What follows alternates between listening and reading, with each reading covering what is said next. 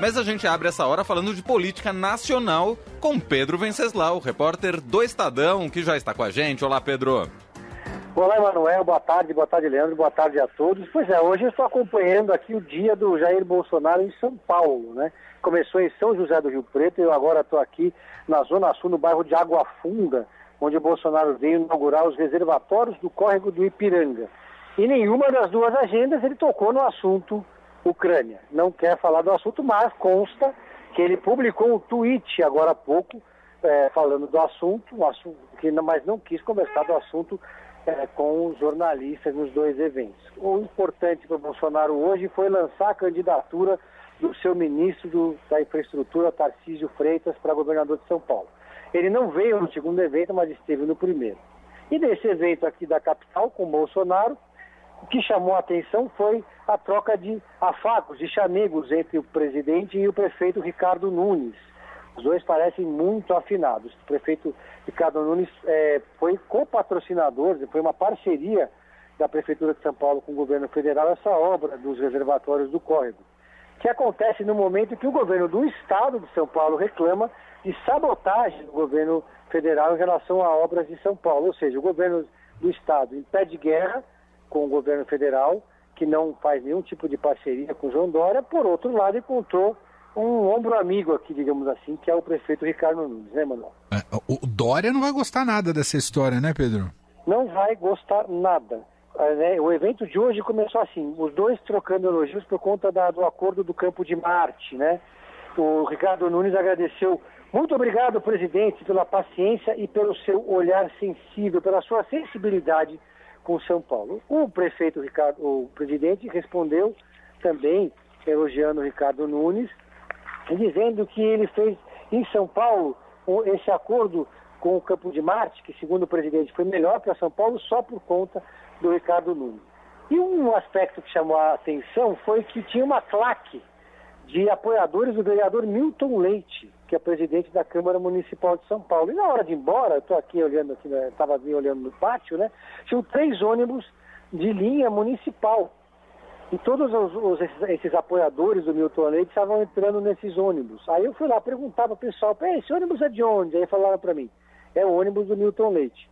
Bom, mandei para o prefeito Ricardo Nunes uma pergunta sobre isso, mandei para o vereador Milton Leite, só atrás da empresa, fomos atrás da, também da SP Trans, eu e os outros jornalistas, ninguém sabe explicar como que três ônibus de linha que atendem a prefeitura municipal foram parar nesse evento levando apoiadores e a claque de Milton Leite, que ficava gritando ao mesmo tempo Mito e Milton, né?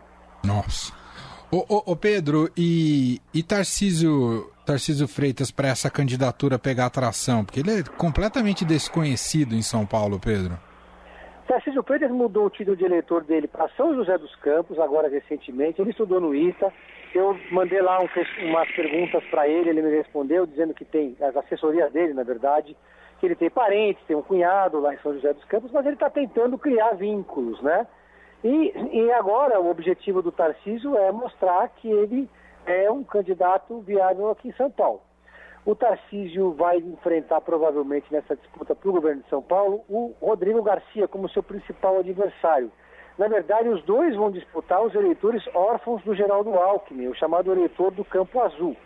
O problema é que esse eleitor que tem uma simpatia mais, que tem um pensamento mais conservador, é mais do interior, etc e tal, ele não apoia essas ideias mais radicais do bolsonarismo. Por isso a resistência do Tarcísio escolher uma candidata a vice ou um candidato a vice que seja da ala mais radical do bolsonarismo. O PTB, que é o partido do Roberto Jefferson, que virou uma, um satélite do bolsonarismo, quer indicar a médica Nise Yamaguchi, aquela médica que defende a cloroquina, e é, é antivacina, considerada uma médica negacionista.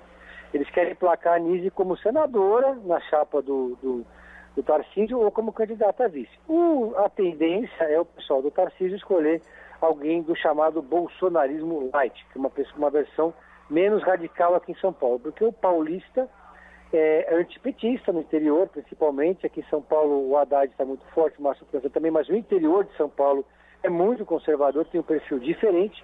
Então tem essa disputa que já começa essa narrativa, digamos assim, é, de São Paulo, né? Rodrigo Garcia versus Tarcísio, começou hoje, digamos assim, que foi o pontapé inicial, Emanuel. Muito bem. Tá aí o Pedro Venceslau acompanhando a agenda do presidente Jair Bolsonaro aqui por São Paulo, junto com Tarcísio de Freitas. O, o Pedro, tem alguma dica para fechar de Pedro em série? Olha, eu estou terminando de assistir Inventando Ana. Eu já comentei um pouco sobre essa atriz, da Julia Garner, na semana passada. Uhum. Mas, paralelamente a isso, estou assistindo uma série argentina que eu acho extraordinária, que chama El Marginal, da Netflix. Essa atriz, da Julia Garner, na semana passada. Uhum. Mas, paralelamente a isso, estou assistindo uma série argentina que eu acho extraordinária, que chama El Marginal, da Netflix, que já chegou na quarta temporada. A quarta temporada acabou de entrar. É uma série de cadeia. Para quem gostou de Prison Break, por exemplo, é um prato cheio, tem os melhores atores, assim, a melhor geração de atores da, da, da Argentina atual. É um sucesso extraordinário aqui no país vizinho. E eu estou gostando. É uma série que ninguém comenta muito aqui. É uma série meio claustrofóbica, é uma série de cadeia, né? Mas é, tem toda uma, uma dinâmica de disputa de poder, uma coisa assim, uma, uma uma, uma reconstrução do que seria uma, uma prisão argentina muito legal. Agora, estão chegando na quarta temporada. É o, é o grande teste de qualquer série sobreviver com, o mesmo, com a mesma fórmula depois de tanto tempo, né, Manuel? É. Muito bem. Pedro Venceslau, repórter de política do Estadão, todas as terças e quintas ao vivo aqui com a gente no fim de tarde. Um abraço, bom trabalho para você. E Pedro. Valeu, pessoal. Um abraço a Valeu. todos.